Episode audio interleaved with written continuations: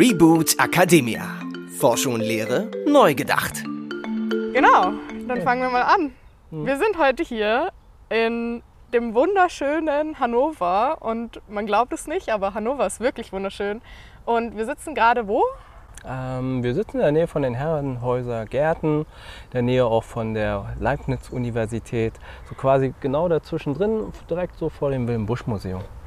Genau, und es ist wirklich super schön, aber wenn man im Hintergrund vielleicht mal ein paar Vögel zwitschern hört, nicht äh, ablenken lassen von unserem interessanten Gespräch.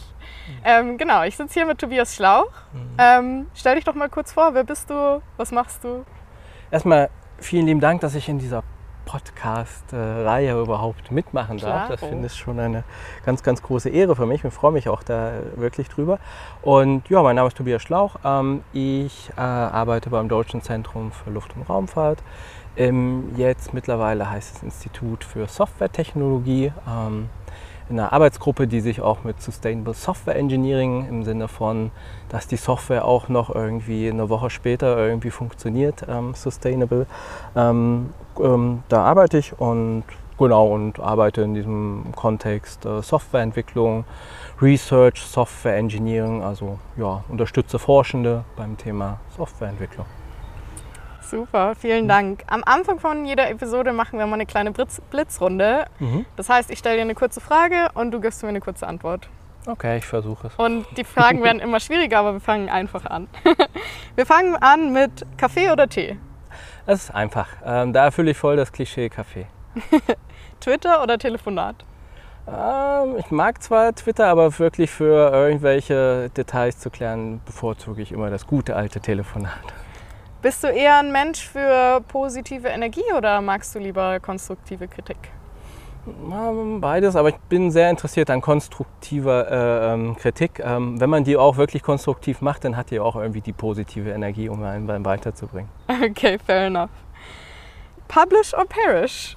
Äh, Publish und Perish, äh, weiß ich nicht, von, von diesem im, im Sinne von, ähm, dass man möglichst ganz viele Publikationen macht und ähm, dass das halt wichtig ist für die Karriere, halte ich für keine gute Metrik. Da bin ich eher so der Fan von qualitativer und äh, ähm, ähm, qualitativen Output und das kann, muss dann auch nicht irgendwie jedes Jahr oder jeden Monat oder irgendwie sein, sondern so die inhaltlichen Sachen, die sind halt spannender.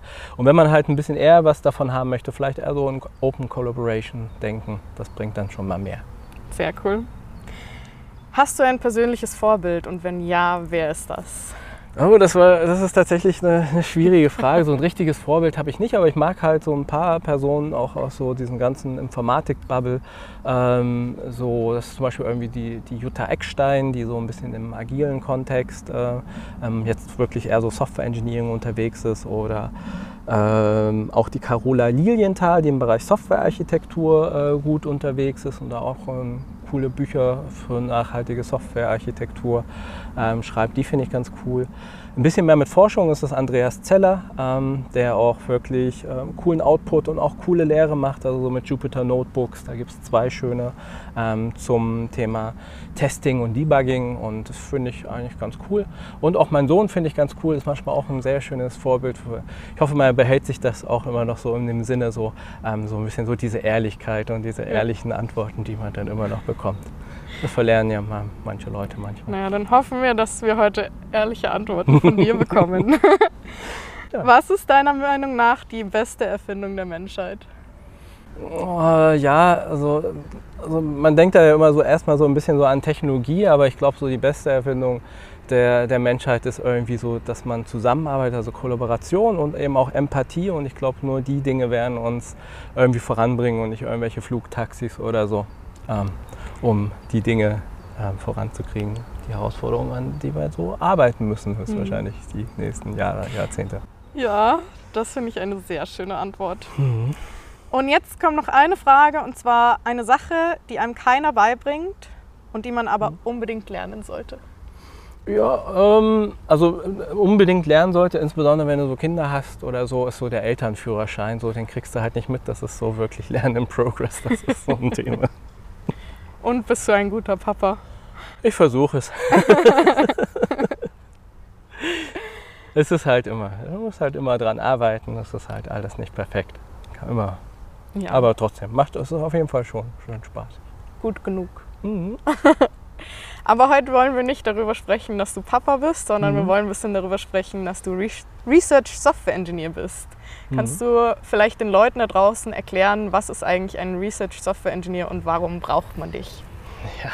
Es ist so eine Frage. Also so, da gibt es ja immer so unterschiedliche ähm, Definitionen, was das letztendlich für, für Menschen letztendlich sind. Ähm, aber ich bin halt in so einer Position halt im DLR, ähm, wo wir, oh, und jetzt fängt es langsam ein bisschen an zu regnen, mal gucken, wie gut wir hier gleich noch durchkommen, ähm, der halt eben so das Thema äh, Softwareentwicklung in der Forschung halt im DLR halt eben koordiniert. Ähm, das heißt eben auch ähm, ganz viel ähm, zum Teil Consulting, Trainings durchführen, äh, Forschende dann effektiv wirklich unterstützen, ihre Software eben auch besser zu machen, Community Building bei uns. Ne? Wir machen auch bei uns im DLR so jährlich, auch jetzt zu Corona-Zeiten, auch wenn es online ist, so eine Networking-Veranstaltung, solche Wissensaustausch-Workshops. Und dieses so, dieses ganze Paket, das ist das, mit dem ich mich dann beschäftige. Mal mehr, mal weniger die eine oder die andere Sache. Also insbesondere fürs DLR, aber mittlerweile auch ein bisschen darüber hinaus auch in der Helmholtz-Gemeinschaft. Super. Und mhm. wie bist du dazu gekommen, dass du diesen Job hast? Also du hast es mhm. ja wahrscheinlich noch nicht immer gemacht. Nee, habe ich nicht. Also ich bin auch schon, oh, schon relativ lange vergleichsweise beim DLR so. Also ich habe da mein Berufsakademie-Studium erstmal gemacht. Ähm, und nachdem ich dann nochmal kurz auch nochmal in der Wirtschaft irgendwie draußen eher so Softwareentwicklung gemacht habe, das war so in Richtung Informationstechnik, aber auch Schwerpunkte halt zum, also ich bin eher, komme eher aus der Schiene Softwareentwicklung. Ähm, und ähm, danach bin ich nochmal zum DLR gegangen, habe dann auch einen Master im, im, im Bereich äh, ähm, Informatik gemacht hier an der Uni Hannover. Deswegen, ähm, ja, seitdem bin ich dann auch hier. Ähm, und da habe ich dann so, sag ich mal, so in der Vorgängerorganisation von dem Institut, wo ich jetzt arbeite, ähm, dann schon angefangen zu arbeiten, habe dann schon erstmal direkt bei so einem Software-Team erstmal so als studentische Hilfskraft gearbeitet, aber da auch schon so in Richtung Testing, bisschen so Qualitätssicherung äh, von so einer Software irgendwie gearbeitet und nach dem Studium bin ich dann länger geblieben, eher so als Software-Engineer und dann hat sich die, halt die Möglichkeit ergeben, ähm, diese Rolle äh, der, der, der, sag ich mal, der Beauftragten beauftragt, der, der Person, ähm, die für das Thema Software Engineering äh, im DLR beauftragt ist, diese Rolle halt eben zu übernehmen. Ähm, ja, und dann so seit 2010, 2012 durfte ich mir überlegen, wie ich das Ganze koordiniere. Ähm, und dann so peu à peu ist dann unsere auch die Arbeitsgruppe, die es zu dem Zeitpunkt eben noch nicht gab. Da gab es auch noch keine Karina oder so. Karina ähm, Haupt, das ist unsere ähm, Gruppenleiterin ähm, aktuell in der Gruppe, in der ich arbeite.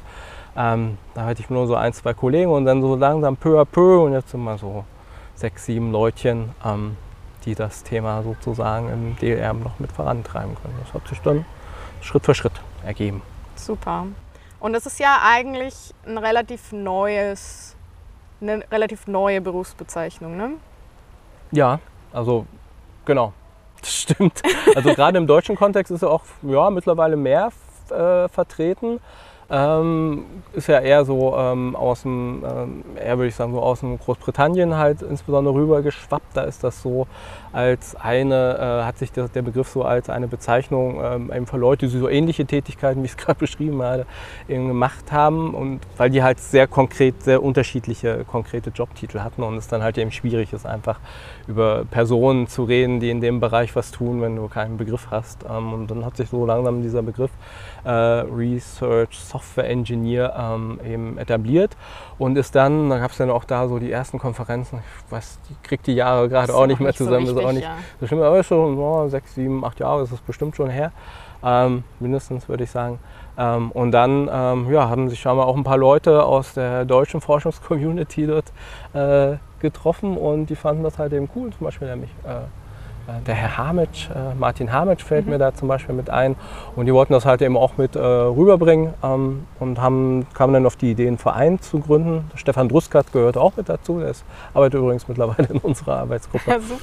Ähm, und ähm, ja, und dann hat sich auch in, ja, in der deutschen Community dann mal so ein Verein gegründet, der DERSE ähm, bei dem ich auch selbst Mitglied bin. Ich übrigens auch. Ja, vielleicht sollte man das als Transparenzhinweis auch nochmal Ja. äh, geben. Ähm, genau, aber so richtig Fahrt aufgenommen hat das dann eben auch, und fand ich so ein bisschen, es gab so eine Konferenz in, äh, im Helmholtz-Zentrum Dresden-Rossendorf, da wurde die organisiert vom Helmholtz Open Science Büro, war damals noch so auch die Kaya Scheliga, die da auch mit dabei war. Ähm, und genau, und da, das war aber nicht nur eine reine Helmholtz-Veranstaltung, das ging dann halt eben auch darüber hinaus. Und das würde ich schon sagen, war schon ein wichtiges Event, weil es da eben auch so ein bisschen gezeigt hat, naja, sowas brauchen wir eigentlich auch in der deutschen Forschungscommunity. Sogar der Andreas Zeller war sogar auch damit eingeladen, damals schon äh, mit dabei. Genau, und da, seitdem hat das so, so ein bisschen so seinen Startschuss ge genommen und so langsam, wir hatten dann, das ist jetzt auch schon irgendwie zwei, zwei Jahre her, drei Jahre her, die, die erste Konferenz, die deutschsprachige. 2019, Ja, ja. 2019, krass. Mhm. Genau, also quasi noch vor Corona genau erwischt sozusagen, hatten wir dann auch so die erste ähm, ja, deutschsprachige Konferenz zum Thema Research Software Engineering gehabt. Dann noch in Potsdam war das noch gewesen und ja, die war ja auch eigentlich ganz äh, erfolgreich, so Das auch von der super. Anzahl her. Ja. Genau, hat auch viel Spaß gemacht, so zwei, drei Tage waren das. Das auch, ich finde auch überraschend, dass von Anfang an so viele Leute in Deutschland gesagt haben, ich ident- identifiziere mich als RSE so. Mhm. Weil ich glaube, es gibt natürlich sehr, sehr viel mehr Leute, die das eigentlich machen als Job, Mhm. ähm, die das gar nicht so wissen. Also jedes Mal, wenn ich darüber erzähle, dass es das gibt, dann sagen der Leu danach Leute zu mir, hey, ich wusste gar nicht, dass es das gibt und ich bin auch so jemand. Ja. Ähm, aber dass von Anfang an in Deutschland so die Awareness da war, hey, das ist ein wichtiges Thema und ich will zu dieser Konferenz gehen, fand ich schon super. Ja, nö, das stimmt schon. Das siehst du ja jetzt ja auch immer, finde ich, auch so ein bisschen mehr, was so in Jobpostings oder so rumkommt. Da wird dieser Begriff auch jetzt schon so verwendet. Das war halt ein paar Jahre zurück oder auch schon selbst 2019 oder so halt eben nicht so gewesen. Ja. Ne? Insofern ist das schon, hat sich das schon, denke ich mal, ganz gut äh, entwickelt.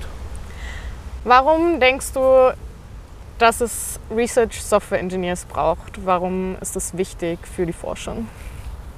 Naja, es hängt halt damit zusammen, ähm, dass wir halt immer mehr äh, damit befasst sind, ähm, irgendwie rechnergestützt eben Forschung zu betreiben. So.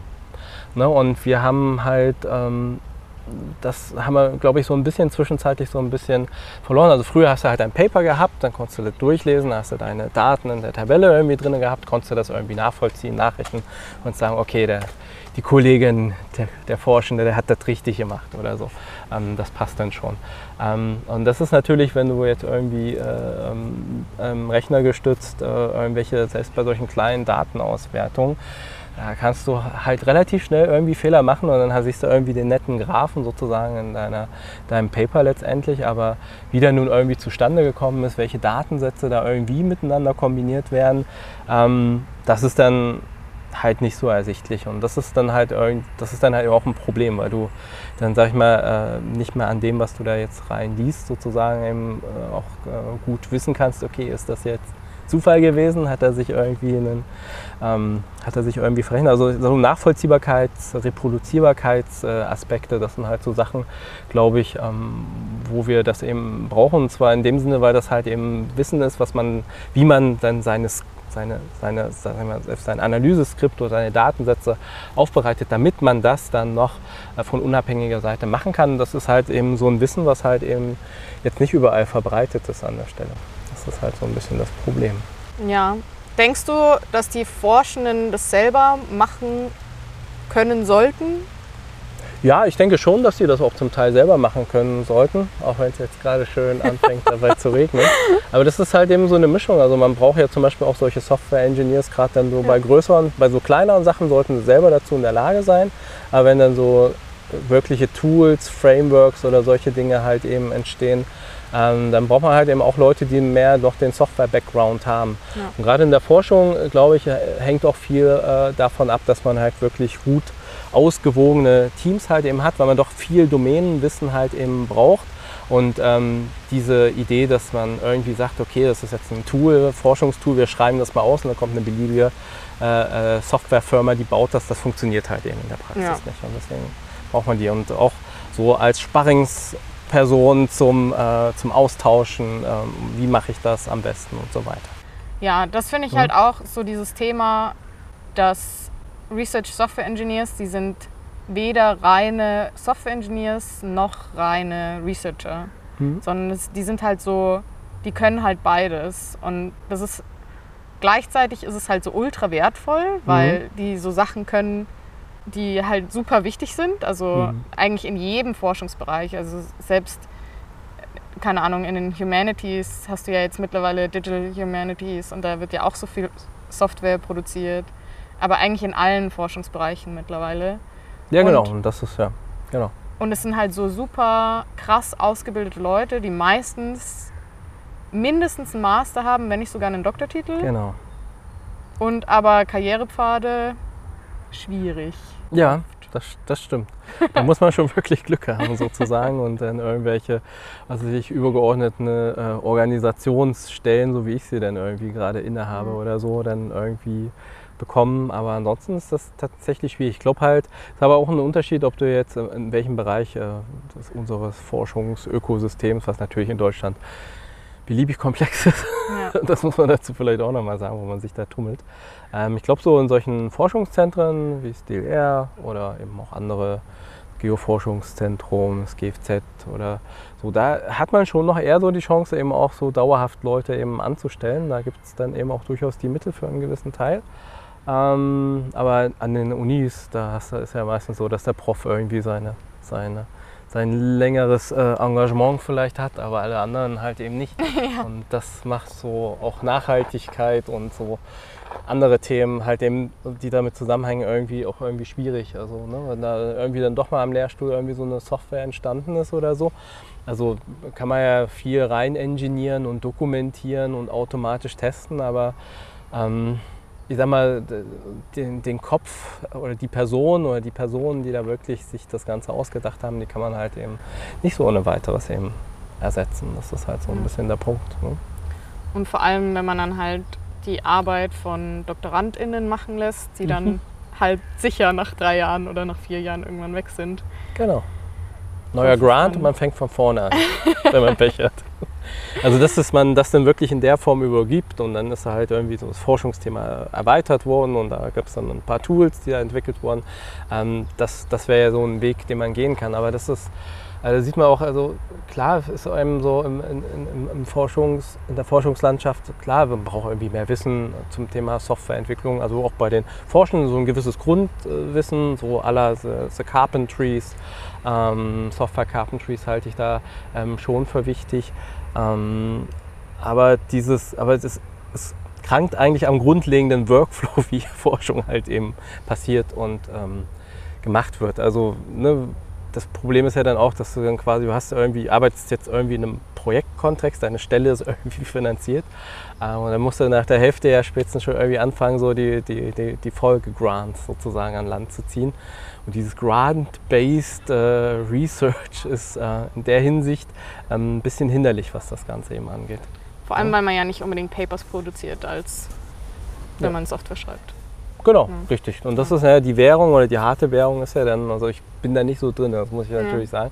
Aber ähm, der, der Punkt ist halt eben schon, dass du dann häufig halt eben eher an deinen Papern halt gemessen wirst. Und schon alleine an diesem Anreizsystem, wo halt eben Software und auch ja, Datenpublikationen sind ein bisschen wichtiger geworden, aber ähm, ich glaube, die haben auch noch einen Stellenwert, den man verbessern kann, Jetzt kommen sozusagen. die Mücken. Ne, also der, der, der Punkt ist ja, also dieses Forschungsdatenmanagement und Datenpublikation, das hat ja schon eine gewisse Historie, mindestens so zehn Jahren. Und, ähm, aber aus Gründen, ich weiß nicht warum, haben sie halt Software eher ausgeklammert, aber ähm, das ist ja genau nachher die Sachen, die dann halt, sag ich mal, mindestens den Glue zwischen den Ausgangsdaten und dem, was man dann in einem Paper nachher nachlesen kann, halt eben geschaffen haben. Ne? Und wenn du den nicht hast, dann fehlt dir halt eben einfach der Link und dann kannst du es eben auch nicht nachvollziehen. Und erfahrungsgemäß kann beliebig viel dabei schiefgehen. Das Ja. ist halt so. Du hast vorhin Software Carpentry erwähnt. Das kennt, glaube ich, nicht jede Mhm. und jeder. Vielleicht kannst du noch mal kurz dazu was sagen. Ja, also ähm, ja, also für mich ist The Carpentries ist so eine ja, gemeinnützige Organisation, die sich ähm, auch äh, verschrieben hat, halt im Forschenden ähm, praktische gute praktische Kenntnisse im Bereich IT und Programmierung sozusagen beizubringen und das wirklich auch sehr praxisnah ähm, zu gestalten.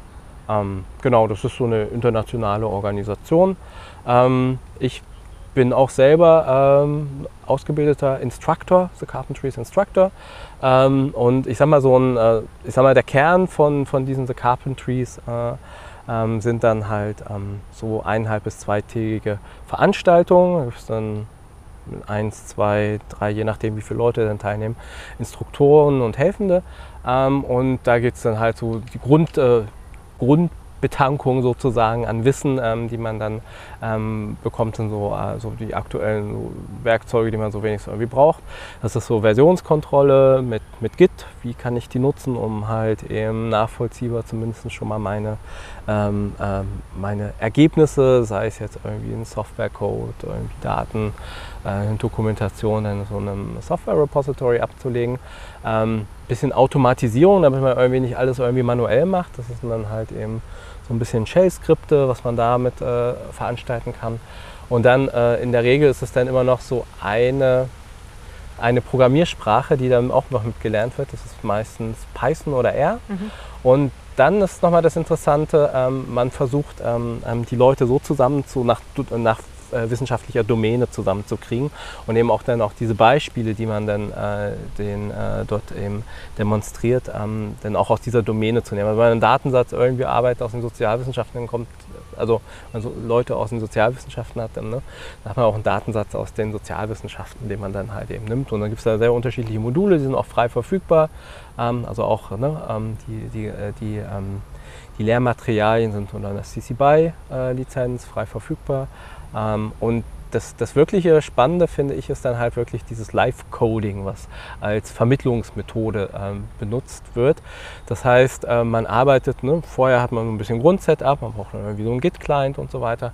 Und man macht dann direkt jeden Schritt mit. Und das hat dann eben auch tatsächlich den Vorteil beim bekommt plötzlich Ideen zu Fragen, die man, wenn man das so klassisch so, ja, jetzt ein paar Folien, ich zeige euch mal eine Demo oder sowas geht, die man gar nicht bekommt, weil man dann mhm. irgendwie ähm, da direkt mit dabei ist. Und man hat am Ende so mehr oder weniger so ein initiales Setup, mit dem man dann irgendwie auch weitermachen kann. Und dann gibt es noch ein paar andere Aspekte, so, so, dieses Formative Assessment, was dann passiert, ähm, dass man dann halt irgendwie so kleine Quizze am Ende macht, damit dann halt eben Instruktoren auch noch ein Gefühl dafür bekommen. Ähm, haben die Leute es denn jetzt wirklich verstanden oder nicht und muss man da noch ein bisschen nachschärfen und so. Und das ist, denke ich, relativ effektiv ähm, für eineinhalb, zwei Tage. Ähm, jetzt so in dieser Corona-Zeit, ähm, ich, ich glaube, das ist die Stärke ist tatsächlich noch ein bisschen mehr so in Vor-Ort-Veranstaltungen. Mhm. Konnte man auch irgendwie online irgendwie hinbekommen. Ähm, ja, aber ist eine coole Organisation. Wer ihn nicht kennt, ähm, ich weiß nicht, ob wir irgendwelche Show Notes vielleicht wir noch haben. Show Notes, ja. Da wird bestimmt ein Link zu The Carpentries damit sein. Ähm, genau. Kann man sich auch gerne mit engagieren und das äh, ist eine, ist eine ganz coole Organisation.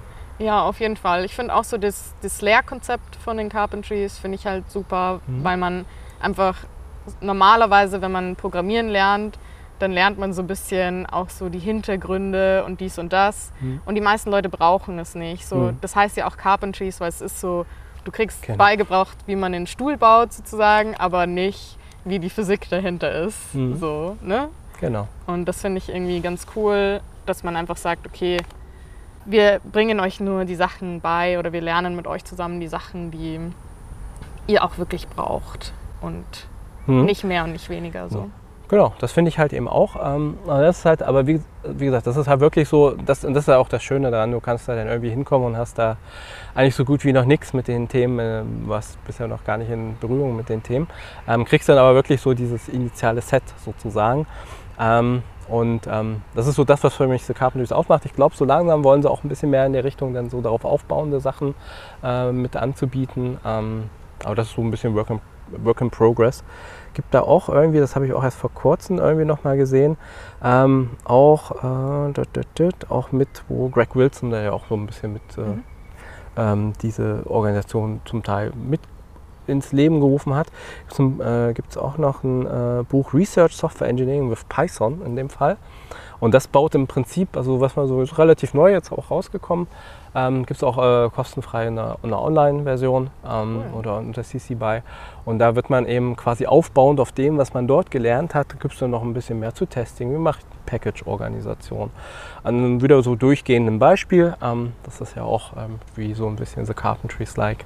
Ähm, genau, also da lohnt es sich, glaube ich, auch nochmal mit reinzugucken. Da gibt es eben auch sehr kurze, pragmatische Tipps und mhm. man wird nicht mit der ganzen äh, theoretischen Software Engineering äh, Keule, ähm, ähm, ja, ähm, ähm, muss man sich dann eben nicht befassen. Ähm, genau, erschlagen, das Wort habe ich gesucht. Also man muss jetzt nicht mehr erstmal ein Unified äh, Process oder sonst ja. welche Sachen erstmal irgendwie lernen, um da irgendwie reinzukommen, wie ich das Ganze eben organisiere. Das auch wieder, sieht auch wieder sehr pragmatisch aus, habe ich mal so mhm. drüber geguckt und ja, genau. Du hast vorhin gesagt, ähm, ein Thema, das für dich super wichtig ist, ist so Sustainable Software. Mhm. Und meine Frage ist, wie kommen wir dahin? also was sind so die großen Baustellen, die noch offen sind, wo du sagst, okay, das ist noch schwierig?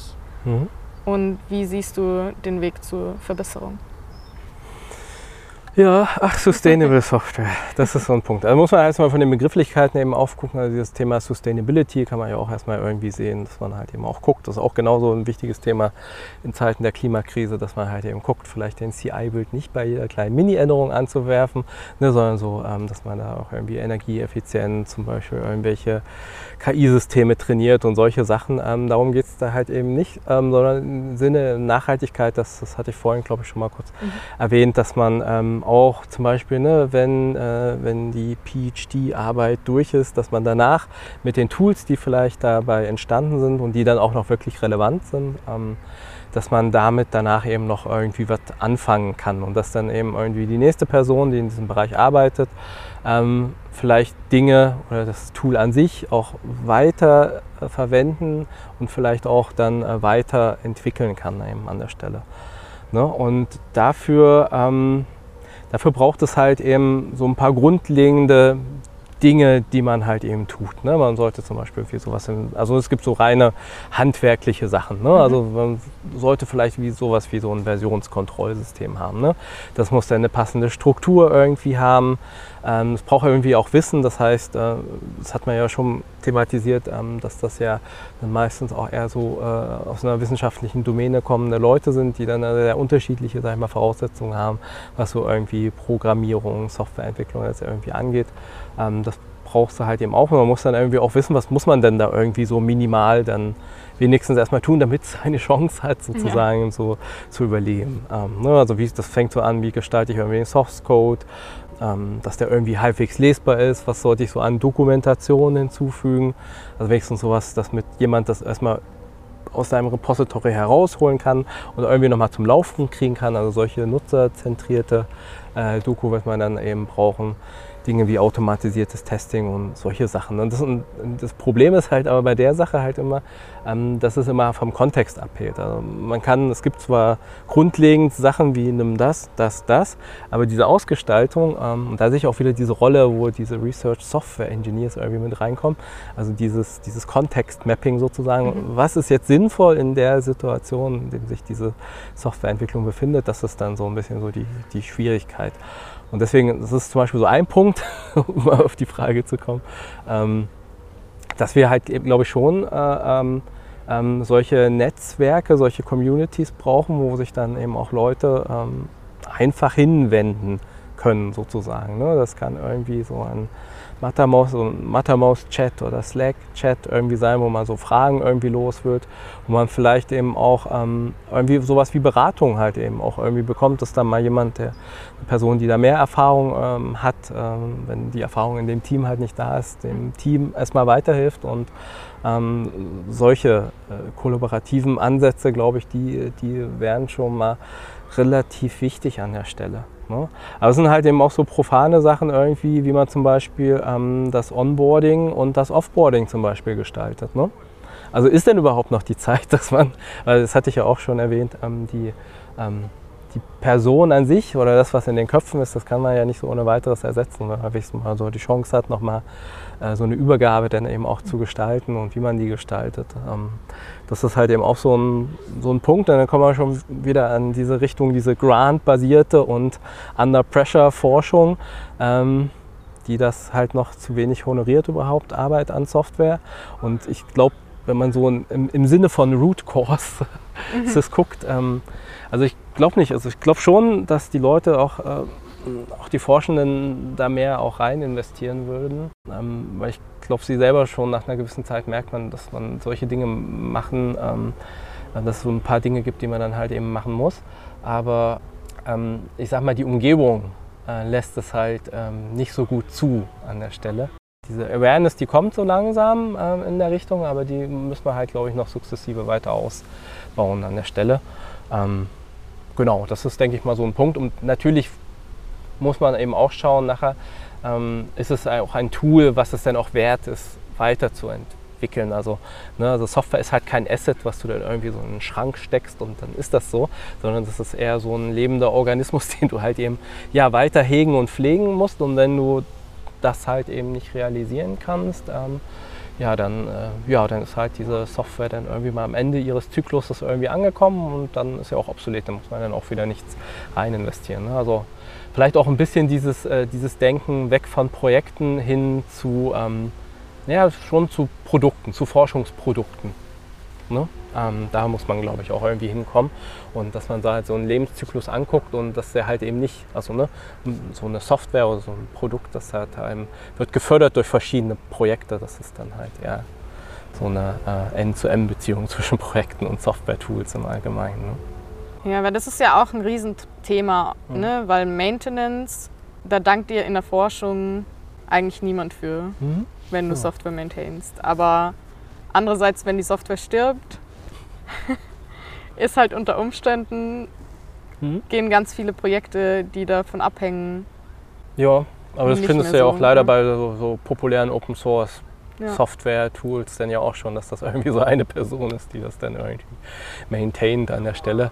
Ähm, aber da hast du dann halt, also, ne, also da, die haben manchmal eher den Vorteil, die haben dann, die haben, schaffen es dann schon, eine gewisse Community, die dann auch äh, ähm, Beiträge äh, liefert, ähm, ähm, dass man die aufbauen kann. Bei Forschungssoftware ist das meistens doch schwieriger, weil es doch sehr Spezialsoftware ist mhm. sozusagen, mhm. die natürlich nicht so alle möglichen Leute dann plötzlich so anspricht an der Stelle. Das ist halt immer noch eine andere Geschichte. Aber ich glaube auch, äh, dass es schon irgendwie wichtig ist, ähm, so eine Software dann ab einem gewissen Zeitpunkt irgendwie auch open zu machen, aber das ist halt eben kein, äh, kein, ähm, kein Selbstläufer sozusagen. Also da bildet sich nicht irgendwie magisch eine Community drumherum. Ähm, das ist auch, glaube ich, dann ähm, ja, Arbeit und äh, die du dann eben auch investieren musst. Aber es kann durchaus je nach Software ähm, beim, beim, beim DLR haben wir zum Beispiel die Software RCE oder die Sumo-Software, was so ein Verkehrssystem ist. Das ist ein besonders schönes Beispiel. Das dann so, wurde dann auch in, in die Richtung der Eclipse Foundation äh, mit übergeben und da haben sie das, dann so eine Community dann eben mit aufgebaut und ähm, da sind die Chancen schon mal nicht schlecht. Also, aber das ist eher ja, selten. Und wie funktioniert es mit dieser Community? Also gibt es da Community Manager spezifisch für die Software oder? Hm? Also genau, also diejenigen, die halt bisher das halt eben mit organisiert haben, dann musste ja. halt eben, ne, die haben dann auch ihr GitHub-Projekt und dann musste halt eben irgendwie Konferenzen gibt es, äh, gab, soweit ich das bin da nicht so tief drin, aber gab es auch eine jährliche Konferenz ähm, dazu, die sie dann äh, mit den Nutzenden eben abgehalten. Ne? Muss ja schon so ein Community Engagement irgendwie haben. Äh, man muss sich um solche Sachen wie Issues dann kümmern, wenn du plötzlich dann doch äh, da irgendwelche äh, äh, Leute gefunden hast, die was contributen, dann musst du dich natürlich auch irgendwie drum kümmern in der ganzen Kommunikation und diesen Aufwand sollte man eben auch nicht unterschätzen. Also, aber dafür hat man dann eben eine Möglichkeit durch zum Beispiel durch ähm, Contributions das Ganze voranzubringen. Ähm, gerade wenn du eher so äh, Eclipse-Lizenz-mäßig äh, ähm, unterwegs bist, dass es auch durchaus, ähm, sage ich mal, so für in Richtung für Transfer oder auch für kommerzielle Varianten sozusagen. Ne? Musst ja auch irgendwie, musst ja irgendwie Funding ähm, ähm, mit auch bekommen, damit du halt die Leute, die da hauptsächlich dran arbeiten, irgendwie auch ähm, ähm mitfinanziert bleiben. Ähm, das ist dann eben da zum Beispiel eben auch eine Möglichkeit. Aber wie gesagt, von solchen Sachen gibt es halt nicht so viele Beispiele. Das ist aber halt eben auch, das spricht aber eher nicht dafür, dass man es nicht versuchen sollte. Es ist aber halt eben auch jetzt nicht, ähm, nicht ganz so einfach sozusagen, das auf dieses Level zu heben. Ne, und dadurch hast du natürlich, ne, das ist eine sichtbare, florierende Software sozusagen, in Anführungszeichen. Aber wenn du sowas auf so einem Level hast, dann hast du natürlich eine Daseinsberechtigung und dann auch, ähm, dass die dann halt eben auch nach, nachhaltig dann äh, weiterentwickelt wird an der Stelle. Also wenn ich das jetzt mal versuche zusammenzufassen, was du gesagt hast, brauchen wir Bildung, also wir müssen den Leuten beibringen, wie es geht, Genau, besser. Wir müssen ähm, Communities aufbauen ganz, ganz wichtig. und wir brauchen Geld für die Leute, die das tun. Genau, und dann muss man halt, und da ist, glaube ich, so ein bisschen der Punkt aus der, sag ich mal, klassischen äh, Finanzierung, wie Forschung aktuell funktioniert, irgendwie rauszukommen. Das Ja. weiß ich auch nicht, wie das geht, aber das können sich gerne andere überlegen. Aber ich glaube tatsächlich, dass das ein, ähm, dass es ein wirkliches äh, Problem ist, wenn du sowas betrachtest, weil du halt eigentlich nur kurzlebige äh, Projekte hast, die per Definition kurzlebig sind, Ja. darüber auch die Personen in der Regel finanziert sind und dann ist das ein kompletter Widerspruch. Ja. Also das dann über diese Klippe zu retten, das ist immer jedes Mal dann die Herausforderung. Und ähm, das kostet auch Ressourcen. Absolut, ja. Und wenn nicht sogar mehr, weil, also Mhm. wenn dann Sachen doppelt entwickelt werden, ist ja eigentlich totaler Quatsch. Und es Mhm. wird, das passiert. Ja, natürlich. Manche haben auch natürlich ihre Daseinsberechtigung, weil du musst ja auch immer gucken, so eine Software ist auch immer irgendwie für so einen Kontext irgendwie geschaffen. Also ich kann ja irgendwie eine Suche in irgendwie ein paar äh, Kilobyte großen Dokumenten, dann reicht mir irgendwie so ein Python-Dreizeiler einfach gesagt. Ne? Wenn ich jetzt irgendwie das ganze Internet durchsuchen will oder so, dann brauche ich eine ganz andere Infrastruktur. Ne? Ähm, hört sich nach, nach Suche an, ist aber dann nicht immer das Gleiche. Es macht es aber auch manchmal schwieriger, weil Software halt so ein unsichtbares Ding ist und es gibt dann auch viele Datenmanagement-Tools, aber ähm, ob die jetzt für meine spezifische Aufgabe, die ich lösen will, ähm, dafür geeignet sind, ist manchmal gar nicht so einfach herauszufinden. Ja. Auch so, was so Wiederverwendung von Software letztendlich angeht, ist das auch ein ähm, nicht so einfaches Thema. Genau. Das stimmt. genau, aber das trifft eigentlich ganz gut zusammen. Sehr gut. gibt es noch Themen in dem Bereich, die wir jetzt noch nicht angesprochen haben, worüber du noch gern sprechen würdest?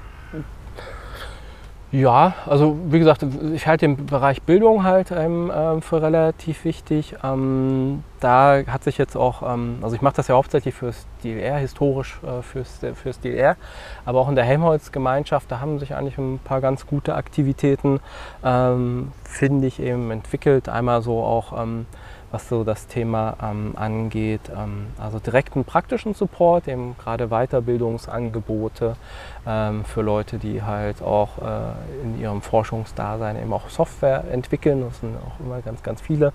Oder eben auch Communities eben besser aufzubauen. Du brauchst natürlich auch irgendwelche Tools. Klar kannst du auf GitHub oder äh, solche Sachen gehen, aber willst halt auch nicht deine ganzen Daten überall irgendwie gleich frei irgendwie rausgeben. Das heißt, ähm, es spielt auch schon eine Rolle, dass du halt ähm, gewisse äh, Kollaborationstools zur Softwareentwicklung vielleicht am Forschungszentrum oder eben an der, in der Helmholtz-Gemeinschaft eben hast. Ähm, da haben sich jetzt auch so eine Reihe Inkubatoren darüber, äh, darum gebildet. Das kennst du ja auch ein bisschen. Und ich arbeite aktuell noch beim, äh, beim HIFIS-Inkubator, die sich eher so um die gemeinsame ähm, Bereitstellung von so typischen IT-Services, die wir so brauchen in der Helmholtz-Gemeinschaft, damit nicht alle Helmholtz-Zentren irgendwie das alles selber machen müssen, wie so ein, wie so ein Chat-System wie das Mattermost zum Beispiel eben mit zu etablieren. Ähm, das ist so, so ein Punkt sozusagen, auf diese Voraussetzungen dazu schaffen, gemeinsame Authentifizierung.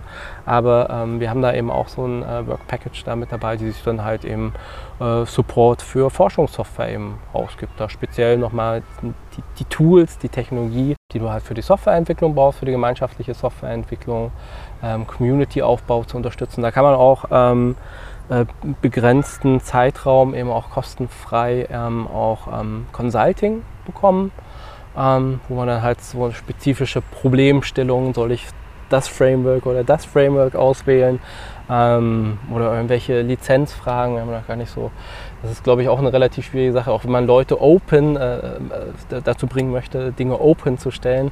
So diese Lizenzthematik ist natürlich auch nicht so ganz so trivial. Ähm, da hilft es auch gut, wenn man irgendwie Netzwerke und Ansprechpersonen halt eben hat. Äh, hat das kann man eben auch machen. Ähm, ich bin da aktuell noch beim Bereich ähm, ähm, Education und Training. Ähm, da bieten wir dann eben auch ähm, entsprechend Kurse an. Das sind dann eben unterschiedliche Helmholtz-Zentren, Stil R, dieses Helmholtz-Zentrum Dresden-Rossendorf und äh, das Geoforschungszentrum da konkret beteiligt. Und wir machen zum Teil natürlich auch solche Carpentries-artigen äh, äh, Workshops. Also zum Teil äh, nutzen wir tatsächlich auch Material von denen.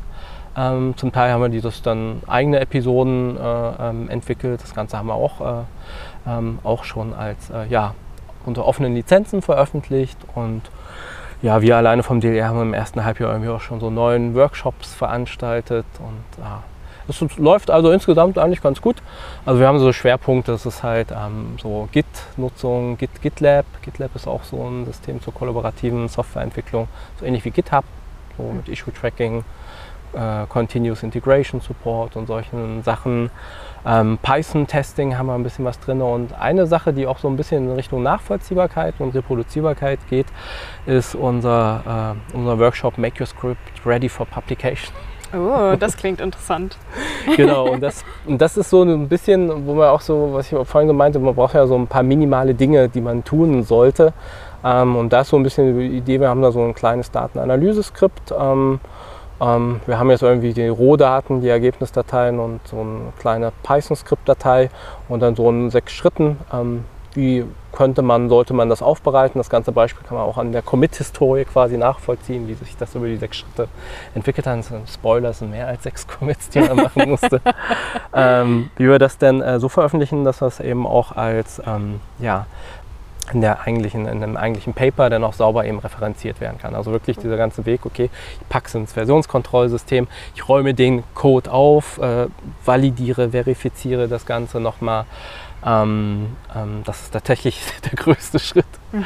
Ähm, oder das ist das, wo ich denke, wo der größte Aufwand reingeht, dann wenigstens so, ne, das ist ein Anhängsel an einer Daten, an, an, eine Datenpublikation, was so an einem Paper sozusagen mit äh, dabei ist. Ähm, und ähm, dann braucht man wenigstens so userzentrierte Dokumentation dazu. Ähm, dann wollen wir das ja irgendwie veröffentlichen, dann muss man uns über Lizenzen irgendwie Gedanken machen. Und gerade wenn man dann nicht nur so Software sieht, sondern wirklich dann Daten und Software zusammen hat, dann sieht man, naja, das ist ja vielleicht nicht nur eine Lizenz, das sind ja vielleicht mehrere Lizenzen, weil die Datensätze oder die Ergebnisdaten will ich vielleicht in einer anderen Lizenz haben als eigentlich den Code. Also es gibt dann Softwarelizenzen, also Datenlizenzen wie die CC-Lizenzen, ähm, die man verwendet oder was mache ich das für meine Dokumentation, ähm, wie man das dann machen kann, ähm, wo man so ein bisschen Support reinbekommt.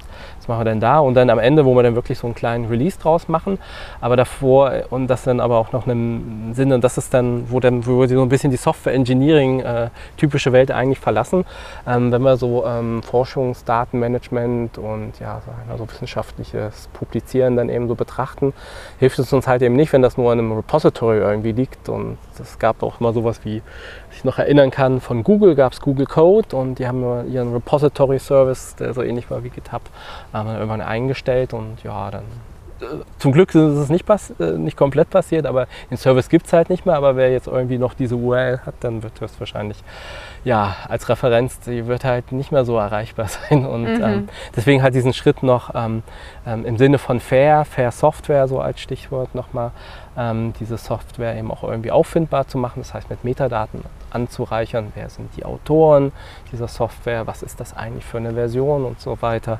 Ähm, und ähm, das, äh, diese Metadaten hinzuzufügen und dann eben diesen Snapshot, den man dann auch wirklich verwendet hat, um diese Ergebnisse zu ähm, erzielen, dass man die dann halt in ein digitales Archiv, sei es zum Beispiel Synodo, ähm, ähm, dort dann eben veröffentlicht. Oder eine andere Alternative ist sowas wie, sowas wie Software Heritage zu benutzen, was so ein Langzeitarchiv für Source Code Artefakte ist. Ähm, da, genau, aber das ist halt so ein Thema, was gerade relativ viel im Fluss ist. Ähm, da gibt es halt, also ich sag mal, die äh, Prinzipien für Software-Zitation. Das ist dann auch wichtig, diese Software.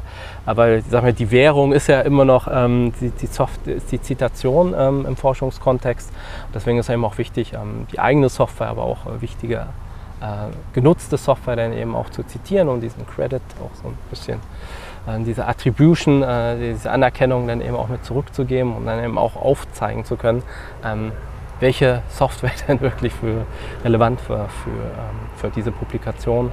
Und wie gesagt, so Fair Software, Langzeitarchiv. Da gibt es so einiges, was da jetzt gerade so in der Entwicklung ist. Da kann man, glaube ich, ganz gespannt sein. Ähm, das halte ich eben für, für, für ganz wichtig. Aber das ist halt so, dass wir so ein Haifes halt eben probieren. Und als letztes vielleicht nochmal, das ist ja eher so bottom-up. Ne? Wir versuchen dann halt den Arbeitsgruppen mehr Wissen zu geben und das für sie einfacher auch irgendwie zu machen. Ähm, ja, ähm, Software ähm, aufzubereiten und dann in der Publikation ähm, ähm, ähm, zu referenzieren. Aber genauso ist halt eben auch diese Policy-Geschichte auch eben wichtig, weil wenn die Organisation sowas überhaupt nicht honoriert und anerkennt, dann man hat halt nur 24 Stunden am Tag. Und dann muss man sich natürlich irgendwann mal auf das eben konzentrieren, was eben auch wichtig ist. Und deswegen sind solche Policies ganz äh, wichtig. Und im Helmholtz Open Science Arbeitskreis gibt es dann eben auch schon seit ein paar Jahren diese Task Group zur Forschungssoftware, ähm, aber auch so eine Musterrichtlinie äh, für die Helmholtz-Zentren in dem Rahmen mit äh, entwickelt. Da habe ich auch, weil ich habe mich auch aus Sicht des DLRs dort äh, mit teilgenommen. Und das befindet sich jetzt so in einer unterstützten Umsetzungsphase, ähm, wo dann halt eben solche Themen ähm, dann eben auch auf Management-Ebene dann eben auch adressiert werden.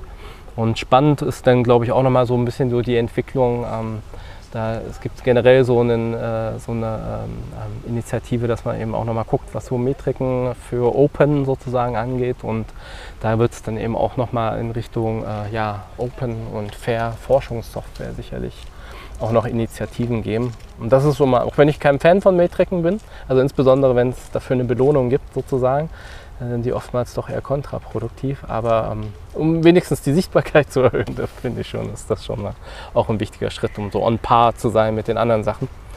Wobei man sich sicherlich bestimmt gut streiten kann, wie toll solche H-Indizes und Schlag mich tot dann ja tatsächlich sind. Aber das ist vielleicht Stoff für einen anderen Podcast mit jemandem, der sich da mehr auskennt. Aber das ist ja ist ein guter mhm. Punkt. Kannst du mhm. noch einmal kurz sagen, wofür mhm. Fair Software steht, weil das kennt, glaube ich, nicht jeder.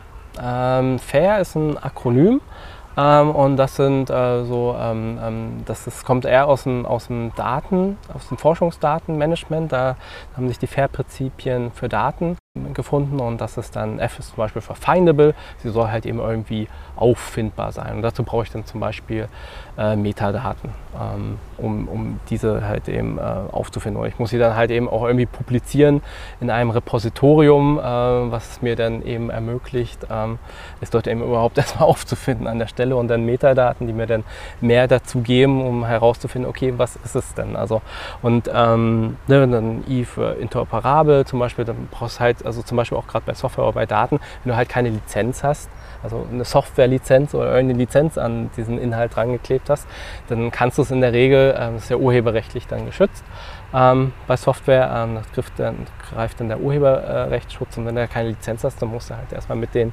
Autoren ansonsten verhandeln, ähm, inwieweit du es dann halt wieder benutzen kannst. Ähm, und da ist es dann halt eben auch wichtig, dass irgendwie so eine, dass wenigstens eine Lizenz irgendwie dann definiert, kann ja durchaus eben proprietär sein, aber dass du halt diese Information irgendwie hast, also wenigstens diese Information irgendwie hast. Du hast halt eine, einen persistenten Identifier, den du in ein Paper reingehen kannst, dann kommst du da auf einen Eintrag, wo du wenigstens ausreichend Metadaten dazu findest, um dann den Link zur eigentlichen Software eben zu finden. Ähm, das ist so, wäre dann so das Minimum. Also Fair ist auch nicht gleich Open. Ne? Das ist, Fair sagt nicht, dass du eine Open Source Software Lizenz sozusagen an eine Software beispielsweise halt eben geklebt haben musst sozusagen, ähm, um es irgendwie als fair zu betrachten. Also du kannst auch eine sehr suboptimale Software haben, die ist dann aber wenigstens fair im Sinne von, dass sie irgendwie auffindbar ist und dass halt alle relevanten Informationen eben verfügbar sind. Und was das jetzt genau heißt, auch für Software, weil es ja die Prinzipien ja wirklich eher aus mehr aus dem Sinne von äh, statischen Daten dann sozusagen ähm, äh, gekommen sind, ähm, das ist so aktueller Diskussionsgegenstand. Da gibt es dann ähm, in der, äh, ich glaube in der Research Data Alliance, da gibt es dann eben so eine Taskforce, die sich zusammen äh, äh, gefunden hat, ähm, die sich dann eben auch ähm, um die Definition und die Interpretation dieser Prinzipien im Kontext von Software ähm, gerade kümmert sozusagen. Sehr cool, sehr spannend. Mhm. Ja, aber ich denke mal, da können wir auch was noch in die Shownotes packen. Da ist relativ, Ja. gerade relativ viel drin. Genau, packen wir ganz viele Links euch rein, damit ihr Ich noch viel lesen auch, ja. könnt. Also der Podcast ist nicht zu Ende, wenn wir aufhören zu sprechen. ähm, aber ich glaube, wir kommen jetzt mal zum, langsam zum Ende. Mhm. Ähm, am Ende stelle ich immer noch eine große Frage. Und ähm, in dem Podcast geht es ja darum, darüber nachzudenken, wie könnte in Zukunft Forschung und Lehre aussehen. Mhm. Und jetzt geht es so um deine Vision. So, wenn Mhm. du eine große Sache nehmen könntest, die du ändern könntest oder einführen könntest, was wäre das? Ja, also ich habe da auch so ein bisschen so hin und her überlegt, weil ich sag mal, unser Thema ist ja schon, es ist eher so, ja, sag mal, Bildung in der Forschung und ähm, das, ist, das ist schon ein wichtiger Punkt, aber ich glaube halt schon, auch wenn man so an die nächste Uni oder sowas denkt oder wie so eine Universität irgendwie so aussehen kann, da auch noch so ein paar Berührungspunkte habe, könnte ich, würde ich mir halt eben auch wünschen, dass halt eben ähm, so wie Lehre in der Uni funktioniert, dass das irgendwie ein bisschen kollaborativer zwischen den Studierenden und den Dozenten und Dozentinnen dann irgendwie abläuft, sozusagen, dass sie erstmal, ne, dass es auch ein bisschen mehr verschränkt miteinander ist, dass man halt sich nicht irgendwie die ganze Zeit irgendwie fragt, naja, warum lerne ich das denn eigentlich, sondern dass man halt eben parallel, ähm, auch wie das Curriculum beispielsweise gestaltet ist, ähm, da auch ähm, wesentlich mehr so Querverstrebungen sieht und das, das denke ich, das würde halt eben auch nochmal stark helfen, ähm, dieses Lernen zu unterstützen. Und ich bin halt eben auch tatsächlich nicht so Fan von diesen von diesen Rausprüfklausuren oder sonstigen Sachen, die man da eben findet, weil das dann halt eben, da fängt ja quasi schon der Stress in der Karriere dann sozusagen irgendwie an.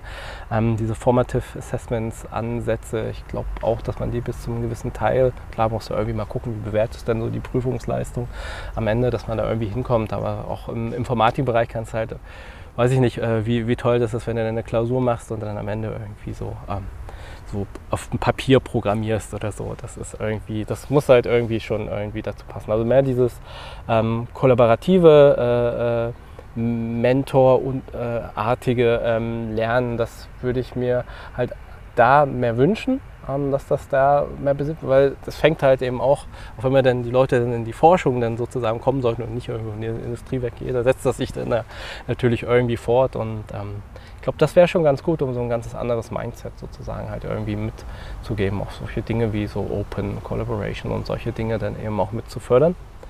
Und ich glaube eben auch, dass ähm, auch bei den Herausforderungen, denen wir uns dann ja auch in den nächsten Jahren, Jahrzehnten irgendwie stellen müssen, dass es auch, äh, finde ich, wichtig ist, dass in diesem Wissenschaftsbetrieb eben auch solche Themen wie Ethik und Nachhaltigkeit ähm, spezifisch auf diesen einzelnen Forschungsgebieten ähm, ausgeprägt, ähm, dass das auch wirklich ein Thema ist, weil das halt ein großes, grundlegendes, wichtiges ähm, Thema ist, was man eben, auch wenn man dann später in der Forschung oder so arbeitet, äh, was da immer irgendwie im Hinterkopf mitspielen sollte. Also macht das, wofür ich jetzt Forschung betreibe, ist das, passt das eigentlich ähm, zum Beispiel eben auch für so eine ähm, nachhaltige Welt, in die wir, in der wir dann leben oder ähm, die wir dann vielleicht zukünftige Generationen leben wollen, können, dürfen.